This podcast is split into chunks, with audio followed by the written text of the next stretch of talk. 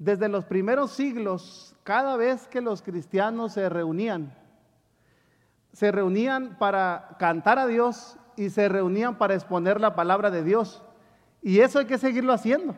Cantar al Señor, reunirnos, escuchar palabra de Dios y practicar lo más que podemos mientras Dios nos presta vida.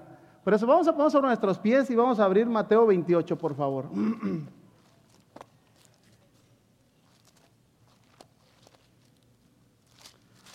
Versículo 19.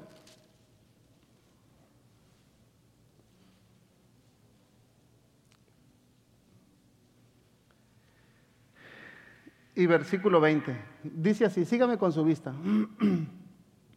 Por tanto, id y haced discípulos a todas las naciones, bautizándolos en el nombre del Padre y del Hijo y del Espíritu Santo, enseñándoles que guarden todas las cosas que os he mandado. Y aquí yo estoy con vosotros todos los días hasta el fin del mundo.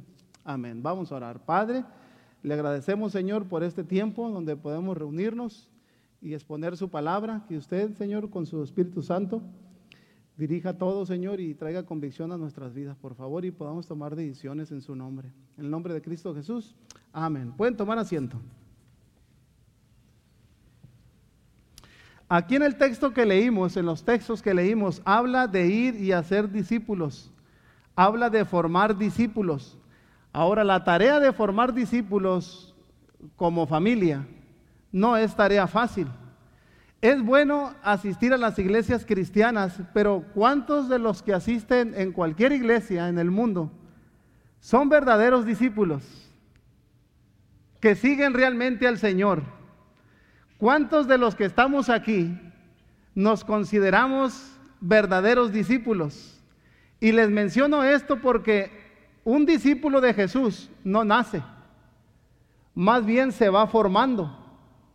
Y en la formación de un discípulo o de una familia bien discipulada, se lleva tiempo. Un buen discípulo no se hace en tres cultos, ni en un año, ni en dos años. Se lleva tiempo. Y la tarea fundamental del Señor Jesús fue hacer discípulos durante los tres años y medio de su ministerio en esta tierra. Y la Biblia dice que el Señor Jesús no, no fabricó discípulos de mala calidad, más bien tuvo una estricta calidad en la formación de los que serían sus discípulos y los que formarían las familias que formarían este mundo. La Biblia dice que el Señor Jesucristo estaba interesado en que formara discípulos Él, pero al mismo tiempo se fueran multiplicando con la misma estricta calidad que Él los estaba formando a ellos. Y si, examinamos nosotros en la Biblia, vemos que Jesús anduvo con sus discípulos constantemente. Ellos pasaban mucho tiempo juntos. Ellos y los discípulos, Jesús y los discípulos dormían donde les agarraba la noche. A veces dormían en las casas, en los montes, en las aldeas porque estaban recibiendo instrucción. Pero ¿cuántos de los que estamos aquí reciben instrucción constantemente? El promedio que recibe una persona de discipulado, de enseñanza, de continuar aprendiendo del Señor Jesús, es muy poco. Mire, si reflexionemos, por ejemplo, en esto. Si usted viene los domingos y los miércoles, aproximadamente cuatro horas a la semana, pero si solamente viene los domingos, vamos a suponer dos horas y media. Al mes serían diez horas. Al año, doce por diez, ciento veinte horas. Indica cinco días completos al año. Si usted solamente viene los domingos, a eso hay que añadirle que a los cristianos de hoy muy poco escudriñan la Biblia en la semana mayormente en un país como este que es mucho trabajo y a veces se tienen dos trabajos y a veces muy temprano y se acuestan muy noche. Bueno, esa es la razón, amados hermanos, por qué no es tan fácil la formación de hacer discípulos actualmente. Jesús les enseñaba mucho Él andaba detrás de ellos enseñándoles. Y en Mateo 28, 19, Jesús está dando una orden y les dice, vayan. ¿Y qué van a hacer? Lo que Él estaba haciendo con ellos. Vayan y hagan discípulos a todas las naciones. ¿De quién debemos hacer discípulos? Pues del Señor Jesucristo, es lo que enseña la Escritura.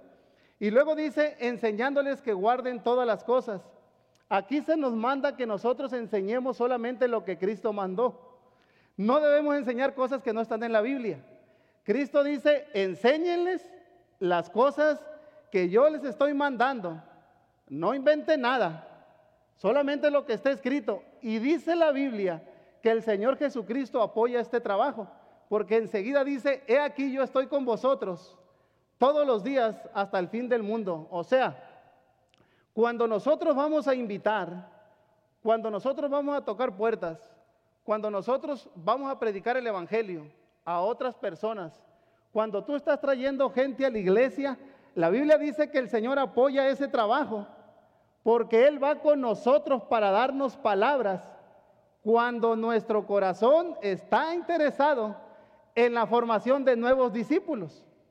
Esa es la enseñanza aquí. Ahora, nosotros solamente debemos de reunirnos y obedecer lo que dice el Señor.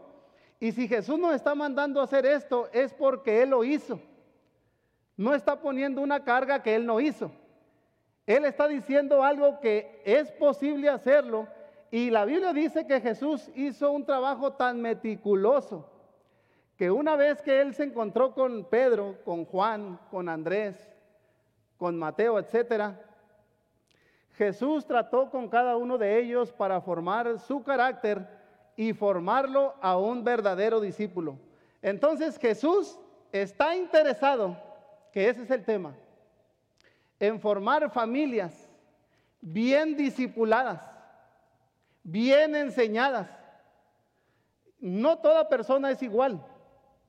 Recuerden, Pedro era una persona difícil. La Biblia dice que Pedro era falto de tino, él era imprudente, pero el Señor lo formó. La Biblia dice por otro lado que Santiago y Juan eran los hijos del trueno, así les llamaban, eran muy explosivos.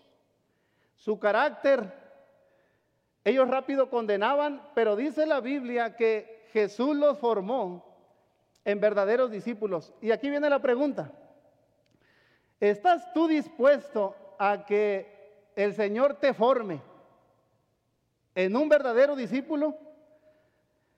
¿Cómo Jesús forma discípulos? ¿Una mujer, un hombre, un joven? La respuesta es por medio de sus enseñanzas, por medio de su ejemplo y por medio de resolver preguntas. Y esto es lo que vamos a estar viendo y vamos a estar leyendo. ¿Qué les parece? Y vamos a ver con las escrituras todo lo que vamos a decir y luego vamos a tomar decisiones al final. Busque por favor Mateo 20 ahora. Versículo 20.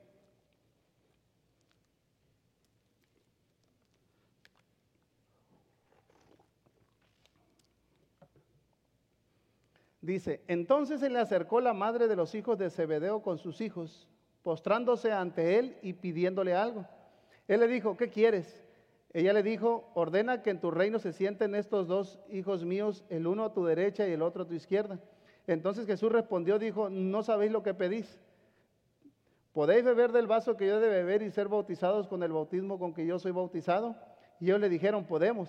Él le dijo, la verdad de mi vaso beberéis y con el bautismo con que yo soy bautizado seréis bautizado, pero el sentaros a mi derecha y a mi izquierda no es mío daros sino aquellos para quienes está preparado por mi Padre. Cuando los diez oyeron esto, se enojaron contra los dos hermanos. Entonces Jesús, llamándolos, dijo, ¿sabéis que los gobernantes de las naciones se enseñorean de ellas y los que son grandes ejercen sobre ellas potestad? Mas entre vosotros, ahí está formándolos. No será así, sino que el que quiera hacerse grande entre vosotros será vuestro servidor, y el que quiera ser el primero entre vosotros será vuestro siervo como el Hijo del Hombre no vino para ser servido, sino para servir y para dar su vida en rescate por muchos. Hasta allí. Miren, allí, aquí se acerca la madre de los hijos de Zebedeo con sus hijos y le pide a Cristo que sus hijos estén en una posición de autoridad arriba de todos. Y Cristo le dice, no saben lo que pides. En primer lugar, dice él, yo no vine a eso. Más bien dice, yo vine para servir a los demás y para dar mi vida en rescate. Y luego les ilustra la enseñanza y les dice, ¿no sabéis que los gobernantes de las naciones, ellos abusan de la gente cuando están arriba? ¿No sabéis que los que gobiernan las naciones nomás suben al puesto de autoridad? Mire cómo tratan a la gente. Y luego Cristo dice, entre vosotros no será así. El que quiera hacerse grande, ese será vuestro servidor. En otras palabras, Cristo le estaba diciendo, ustedes, lo que yo quiero en ustedes es que vayan a enseñar, que ustedes se pongan a servir, que ustedes se porten igual en cualquier posición que estén sirviendo. Deben buscar ser igual con todos, porque Cristo quería formarlos a ellos en cómo es un verdadero discípulo. Y la primera característica que les va a mostrar el Señor Jesucristo a sus seguidores es que una persona bien discipulada es una persona que no debe buscar la posición o el poder para enseñorearse de los demás. Dice él que el servir a los demás, si vamos a tener algo aquí, va a ser para ser de bendición a otros va a ser para servir a otros, va a ser para ser parejo con todos, va a ser para ayudar a la gente. Y ahí está la grandeza, dice el Señor Jesucristo, en servir, porque a eso yo vine. Y Él pone el ejemplo. Entonces, amados hermanos, una persona que se está formando bien discipulada, tiene este principio. Ahora vamos a seguir Lucas capítulo 8.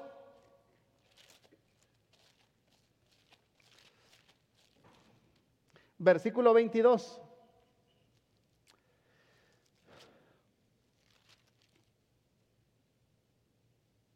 Aconteció un día que entró en una barca con sus discípulos y les dijo, pasemos al otro lado del lago, y partieron. Pero mientras navegaban, él se durmió y se desencadenó una tempestad de viento en el lago, y se anegaban y peligraban. Y vinieron a él y le despertaron diciendo, maestro, maestro, que perecemos. Despertando él, reprendió al viento y a las olas y cesaron y se hizo bonanza. Y les dijo, ¿dónde está vuestra fe? Y atemorizados se maravillaban y se decían unos a otros, ¿quién es este que aún a los vientos y a las aguas manda y le obedecen hasta allí? Aquí sigue todavía el Señor Jesucristo enseñando y formando a sus discípulos.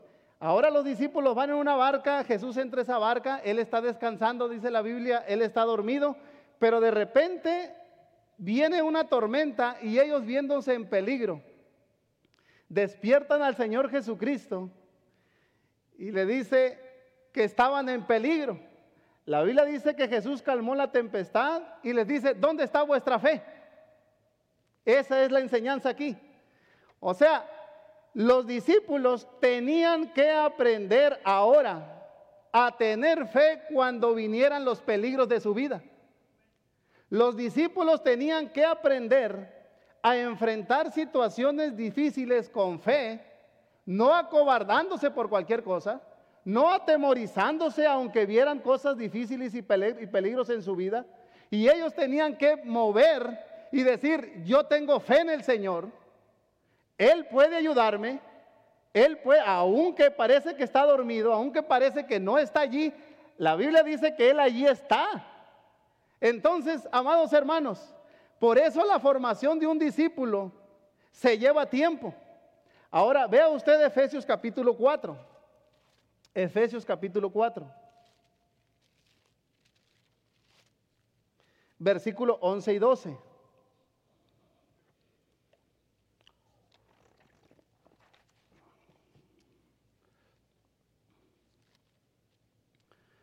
Y él mismo constituyó a unos apóstoles, a otros profetas, a otros evangelistas, a otros pastores y maestros, a fin de perfeccionar a los santos para la obra del ministerio, para la edificación del cuerpo de Cristo. Hasta ahí. Aquí Pablo como buen discipulador dice que él mismo, o sea, Dios, constituyó unos apóstoles, profetas, evangelistas, pastores y maestros. Y lo dice para qué? Dice para perfeccionar a los santos para la obra del ministerio, o sea, para madurarlo ustedes, que son los santos, para que ustedes sirvan en el ministerio. Es lo que está diciendo la escritura. Cuando Dios escoge a personas y los llama, como a cada uno de nosotros, Dios los escoge neófitos, a todos. Pero luego viene la preparación para irlos perfeccionando, como dice aquí. La palabra perfeccionar significa llevarlo a la madurez, significa instruirlos. ¿Cuál es el trabajo de nosotros los ministros? ¿Cuál es el trabajo de su pastor, el pastor Collins? ¿Cuál es el trabajo del pastor Chapon? Formar discípulos, llevarlos a los santos, a ustedes, a la madurez. Entonces este púlpito es para edificar, para ayudar, para instruir, para enseñar, para que por medio de todo eso ustedes puedan madurar, puedan comprender, entiendan, reciban el consejo para que se vayan poco a poco formándose como familias bien discipuladas. Miren lo que dice el versículo 14, 4.14 de Efesios. Para que ya no seamos niños fluctuantes, llevados por doquiera de todo viento de doctrina, por estratagema de hombres que para engañar emplean con astucia las artimañas del error. Mire, otro propósito es que ya no seamos niños fluctuantes. Una persona fluctuante es una persona inmadura, es una persona inconstante, que de repente está bien, de repente no, de repente está aquí, de repente no, de repente quiere, de repente no. ¿Y qué está haciendo esa persona? Está fluctuando. Entonces Dios quiere que nos formemos para que no vivamos así. O somos cristianos, o somos verdaderos discípulos, o estamos aprendiendo bien, o andamos moviendo de un lado a otro. Entonces, el propósito de formarnos nosotros como familias bien discipuladas es para mantenernos firmes, creciendo, entendiendo, tomando decisiones, captando lo que Dios quiere para nosotros. Ahora, para crecer, como dice aquí, para ir perfeccionando se requiere tiempo. Una persona bien entendida requiere tiempo. Un licenciado, un doctor, Cualquier especialista, un ingeniero, requiere de tiempo de estudio. Si tú quieres ver a una persona bien formada, aún a tus propios hijos, se requiere tiempo para aprender, se requiere tiempo para la práctica, se requiere tiempo para ser capacitado. ¿Para qué? Hablando en el sentido espiritual, para que tú puedas ayudar a otras personas y disipularlos. Ahora, ¿Usted cree que formarse como cristiano es fácil? La respuesta es que no. ¿Por qué? Porque también se requiere tiempo. Mire, vea lo que decía Pablo en Gálatas capítulo 4. Estamos en Efesios, nomás atrasito. Versículo 19.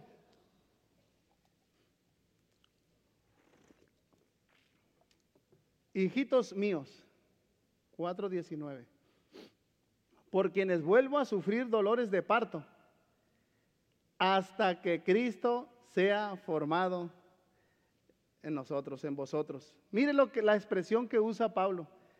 Sufro dolores de parto. Pablo usa esta expresión para decir que había un dolor en él, para decir que había una preocupación, para que los Gálatas se formaran como cristianos y aprendieran de Cristo. Entonces Pablo sufría para formar discípulos. Cristo sufrió preocupaciones y, dolores de cabeza como maestro para formar a sus discípulos. Miren, el, concepto de discípulo en los tiempos de Jesús se formó en Grecia.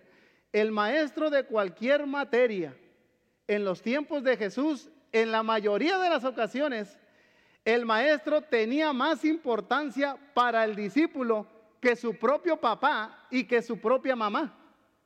Así, así era en aquellos tiempos. Y cuando un discípulo miraba al maestro, Aristóteles, ellos lo miraban como alguien muy respetado. O cuando ellos miraban, por ejemplo, a Platón, ellos se quitaban el sombrero porque lo tenían como algo muy grande. Entonces, cuando Jesús llega y él dice, si alguno viene a mí y no aborrece a su propio padre o madre, no puede ser mi discípulo, bajo ese contexto se entiende esas palabras que él estaba diciendo. Y cuando la gente escuchó de Cristo estas palabras, ellos inmediatamente entendieron, porque ellos estaban impuestos a tener maestros que les enseñaban. Pero todavía llega Jesús y les añadió algo más y les dijo, niéguense a sí mismo, tomen su cruz cada día y síganme. Si no, no pueden ser mi discípulo. ¿Por qué dijo esto el Señor Jesucristo? Porque el maestro era más importante que su padre aún en el tiempo del Señor Jesús.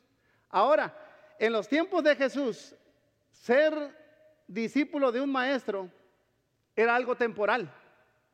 Era mientras estaba bajo la materia. Es como usted. Usted está en la escuela, en el colegio, y está en una materia, eh, termina su materia con el maestro y deja de ser su maestro. Empieza con otro. Eso era temporal. Pero con Jesús, el ser discípulo sería diferente. Ahora el discípulo tendría que ser para toda la vida. Jesús no Jesús no permitía, según sus enseñanzas, que sus discípulos no volvieran atrás. Y Jesús le dice, si quieren seguirme, tienen que estar dispuestos aún a dar su propia vida por el Maestro. Cuando los discípulos oyeron esto, ellos entendieron que Cristo demandaba más que los maestros griegos. Por eso Jesús es el maestro de maestros. Él es más mejor que todos. Es el más respetable que todos porque su exigencia es más. Ahora, vamos a ver algo de esto que acabo de comentar en Lucas 9. Lucas capítulo 9.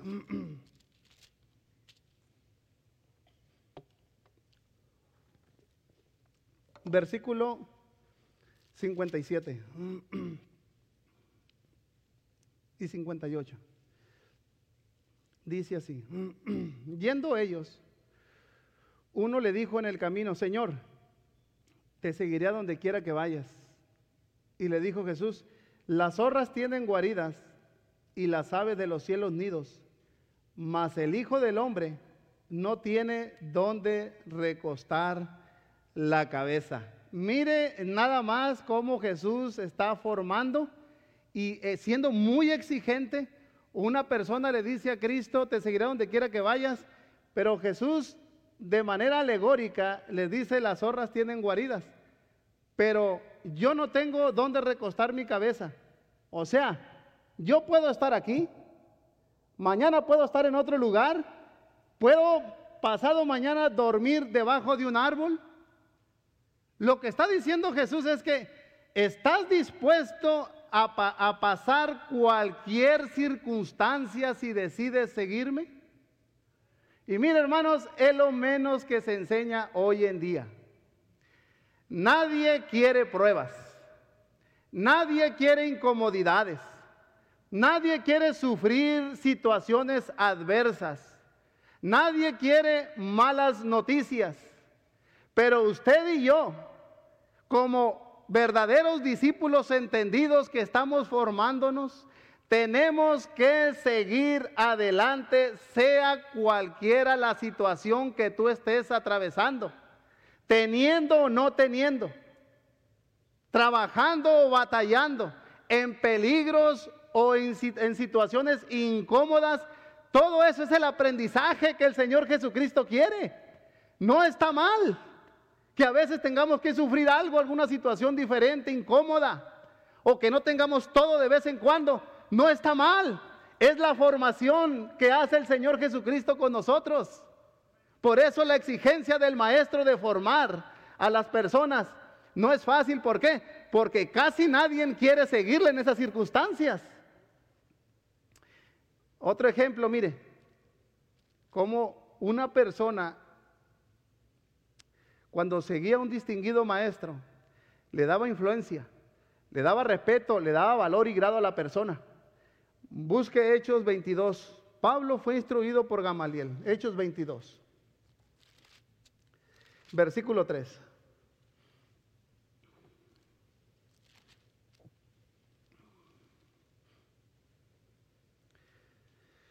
Dice, yo de, yo de cierto soy judío, nacido en Tarso de Cilicia, pero criado en esta ciudad, instruido a los pies de Gamaliel, estrictamente conforme a la ley de nuestros padres, celoso de Dios, como hoy lo sois todos vosotros. Mire, hasta allí.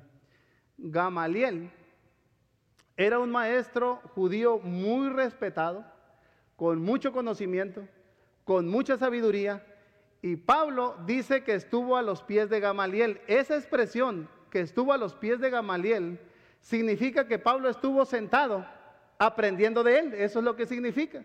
Pero cuando Pablo se hace ahora discípulo del maestro, vean lo que él dijo, Filipenses 3. Vamos hacia adelante. Filipenses 3, versículo 5 y versículo 6. Circuncidado al octavo día del linaje de Israel, de la tribu de Benjamín, hebreo de hebreos, en cuanto a la ley fariseo, en cuanto a celo, perseguidor de la iglesia, en cuanto a la justicia que es en la ley. ¿Qué dice ahí? Irreprensible. Mire, vean el, el currículo de Pablo circuncidado conforme al mandato de Dios. Él dice, hebreo de hebreos, de la tribu de Israel, un alto dominio de la ley. Y luego todavía dice ahí la escritura que Pablo vivía una vida irreprensible ante los ojos de los demás. Ante los ojos de Dios no, porque no hay ni uno justo. Pero ante los demás, todos le tenían respeto a él. Y tenía tanta influencia que hasta conseguía cartas contra los cristianos. Pero vea lo que dice el versículo 7. Pero cuantas cosas eran para mí ganancia, las he estimado como pérdida por amor de Cristo. Y ciertamente aún estimo todas las cosas como pérdida por la excelencia del conocimiento de Cristo Jesús, mi Señor, por amor del cual lo he perdido todo y lo tengo por basura para ganar a Cristo. Hasta ahí. Pablo ahora dice aquí que cuantas cosas eran para mí ganancia, esas cosas que mencionamos, ahora las consideraba como pérdida. O sea, como que no vale la pena. Como que ya seguir buscando eso y gloriarse en eso, dice, ya no. Y luego dice, lo tengo como basura. Esas cosas la tenía como ahora cuando aprendió del maestro como de poco valor. Y luego dice, ¿para qué?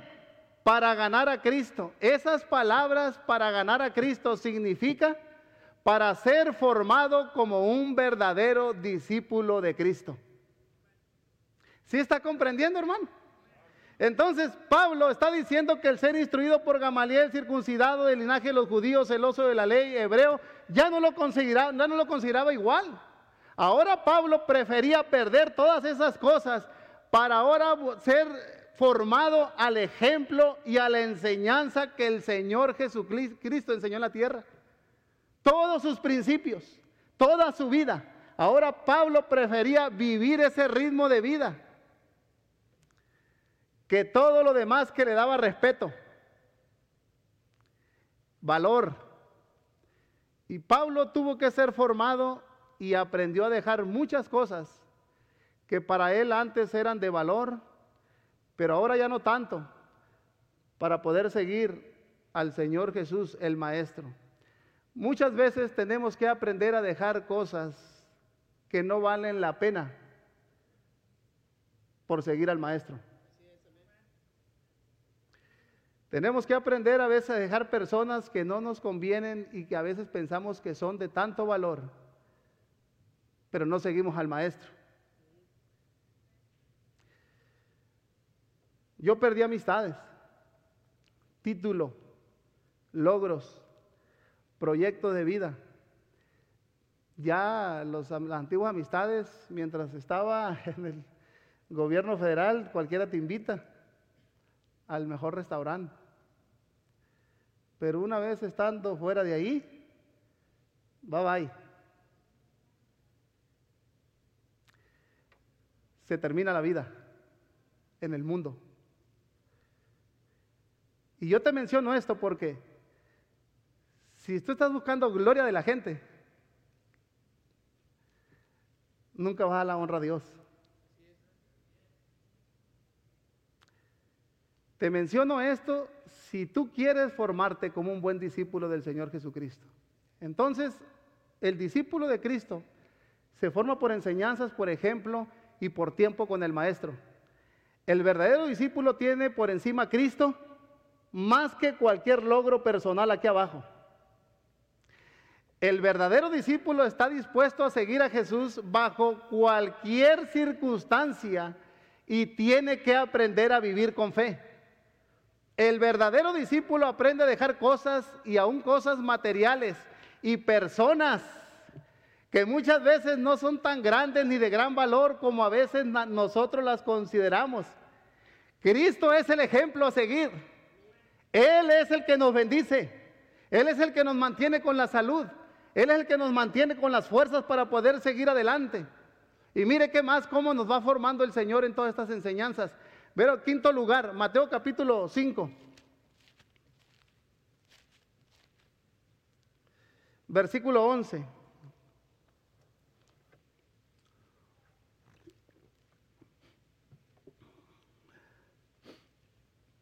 Bienaventurados sois cuando por mi causa os vituperen y os persigan y digan toda clase de mal contra vosotros, mintiendo. Gozaos y alegraos, porque vuestro galardón es grande en los cielos, porque así persiguieron a los profetas que fueron antes de vosotros. Mire, hasta allí. Aquí Cristo, para seguir formando a sus discípulos, le dice que ahora ellos van a pasar por vituperios, van a pasar por persecución, Van a pasar por toda clase de mentiras que van a inventar a los discípulos que muchas veces no son ciertas. Y luego dice, por mi causa van a sufrir.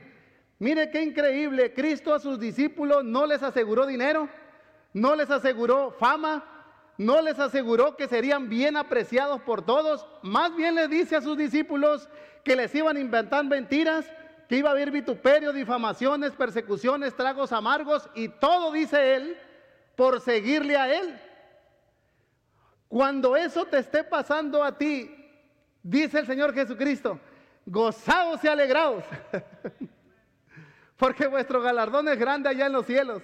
O sea, cuando te persigan, cuando hablen mal de ti, porque estás bien entregado, porque ahí te la llevas, porque estás diezmando, porque te vistes bien, porque tratas de ganar a alguien, y como la gente está en otras cosas y no está en eso, Muchas veces quieren bajarlo, quieren decir, inventan cosas, dicen tonterías.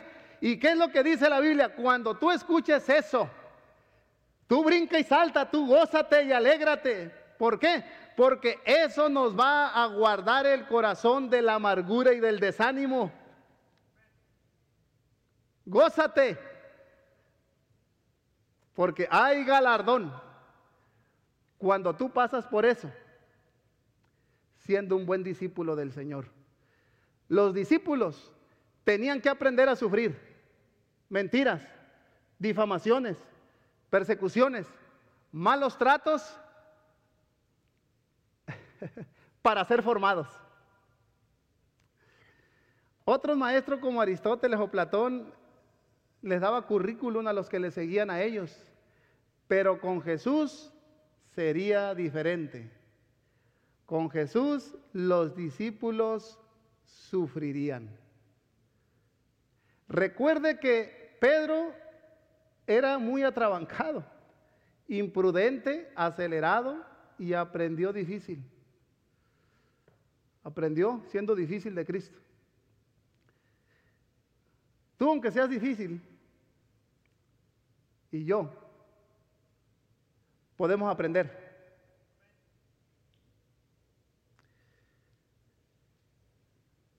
Una vez que Pedro fue formado como discípulo, vean lo que dijo. Primera de Pedro capítulo 4. Versículo 12.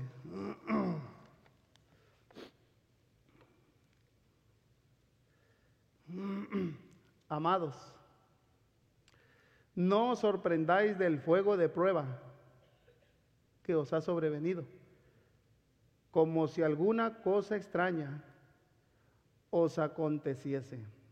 Quédense allí, ahorita vamos a seguir leyendo. Mira, aquí Pedro, después de ser formado él como un buen discípulo del Señor, dice, no se sorprendan del fuego de prueba. Pedro ahora aquí, él está discipulando a otros por medio de esta carta. Y les dice, no se sorprendan por el fuego de prueba. Ahora, este fuego de prueba era la persecución que estaban sufriendo los cristianos en aquellos tiempos. Los cristianos estaban sufriendo persecución, difamación, los estaban sacando de sus casas, había una tremenda, vendían sus casas, salían a otros lugares, estaban abusando de ellos. Ese es el fuego de prueba para ellos. Pero cualquier prueba que tú estés atravesando o hayas atravesado, fuerte, es el fuego de prueba para ti. Por ejemplo, hace poco el, nuestro pastor, el pastor Collins, su esposa partió con el Señor. Ese es el fuego de prueba para él. Es algo duro, difícil. Pero Pedro dice, no se sorprendan. Pedro aquí ya estaba acostumbrado a pasar de todo.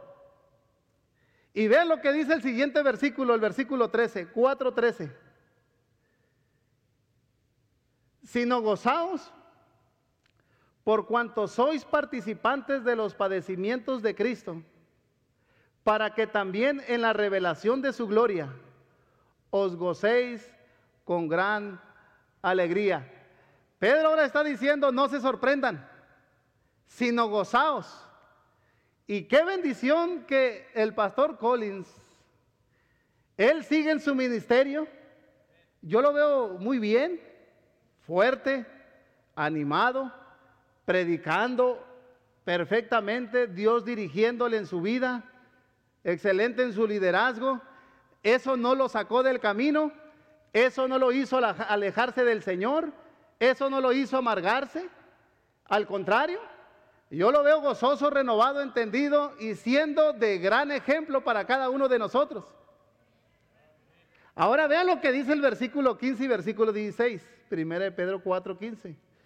Así que ninguno de vosotros padezca como homicida, o ladrón, o malhechor, o por entremeterse en lo ajeno. Pero si alguno padece como cristiano, no se avergüence, sino glorifique a Dios por ello. Vea lo que dice la escritura, que si tú sufres o pasas por pruebas o estás pasando el fuego de prueba, como dice el apóstol Pedro, no te avergüences. Al contrario, dice, dice Pedro, debemos de glorificar a Dios por ello. ¿Por qué debemos de glorificarlo? Porque eso es exactamente lo que dijo nuestro maestro, que pasaríamos por pruebas, por sufrimientos que eso iba a ser parte de la formación para que nosotros seamos verdaderos discípulos del Señor. Miren nomás qué importante todo esto conocerlo. Y vea lo que dice el versículo 19, primero de Pedro 4, 19, ahí seguimos. De modo que los que padecen según la voluntad de Dios, encomienden sus almas al fiel Creador y hagan el bien. Miren, Pedro, que fue un discípulo muy notable entre los cristianos, les dice, no se extrañen, vamos a padecer en la voluntad de Dios. Y casi puedo ver aquí a Pedro diciendo, yo ya pasé por eso, yo aprendí a vivir, yo era muy imprudente, la regaba, fallé mucho delante de Dios, lo negué, pero Dios trató conmigo. Es más, un día saqué la espada, dice Pedro, y por tratar de defender a Cristo le arranqué la oreja a un hombre y el Señor me dijo y me reprendió, eh, guarda tu espada. ¿Qué acaso me vas a defender tú a mí? ¿Que no tengo legiones de ángeles? Y yo recuerdo, dice Pedro, que el Señor me reprendió. Y yo aprendí, dice Pedro, que a veces hay que sufrir. A veces vamos a pasar por cosas difíciles que es la voluntad de Dios. Y cuando eso les pase, dice el apóstol Pedro, hagan el bien y encomienden sus almas al fiel Creador. Hermanos, por eso vino el Señor Jesucristo. Él miró a las personas como ovejas que no tienen pastor, o sea, sin un buen discipulador, alguien que los formara. La gente abusaba de ellos mismos, los que estaban arriba abusaban de ellos. Así que un pastor debe ser un hombre de fe donde la gente siga sus enseñanzas y traten de imitar su fe. Así que los verdaderos maestros y los verdaderos discípulos seguimos aprendiendo. Todavía el maestro, para seguir formándolo, le dice, si te dan una mejilla, póngale la otra. Cuando te maldigan, bendícelos. Cuando se porten mal, ora por ellos. Así que no importa lo que a ti te hagan, usted, dice Cristo, no se vengue. Usted bendiga a las personas y ore por ellos. Eso es cuando uno se está formando como una persona entendida, siendo un verdadero discípulo del Señor. Y finalmente, Marcos capítulo 3.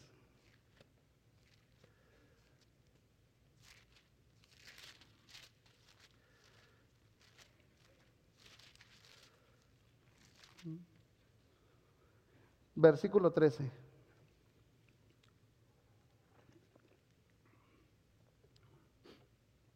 Y versículo 14. Después subió al monte y llamó así a los que él quiso y vinieron a él. Y estableció a doce para que estuviesen con él y para enviarlos a predicar. Hasta allí. Fíjense que aquí Cristo llamó a sus discípulos para establecerlos en el ministerio.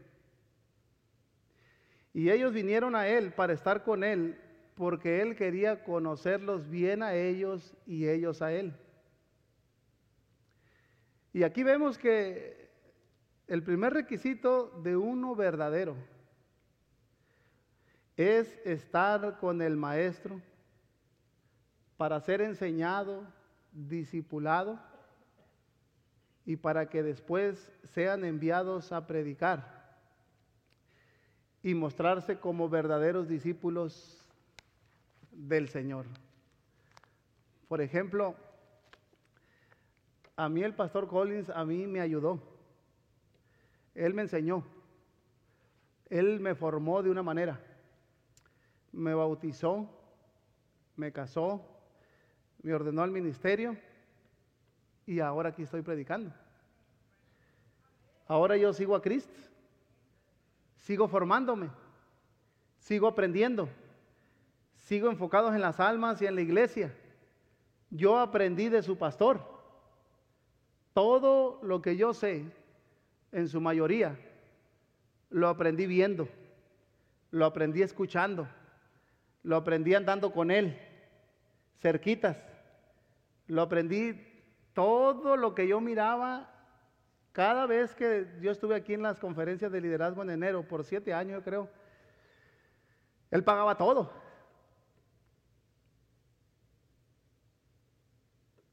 Estaba invirtiendo en mí.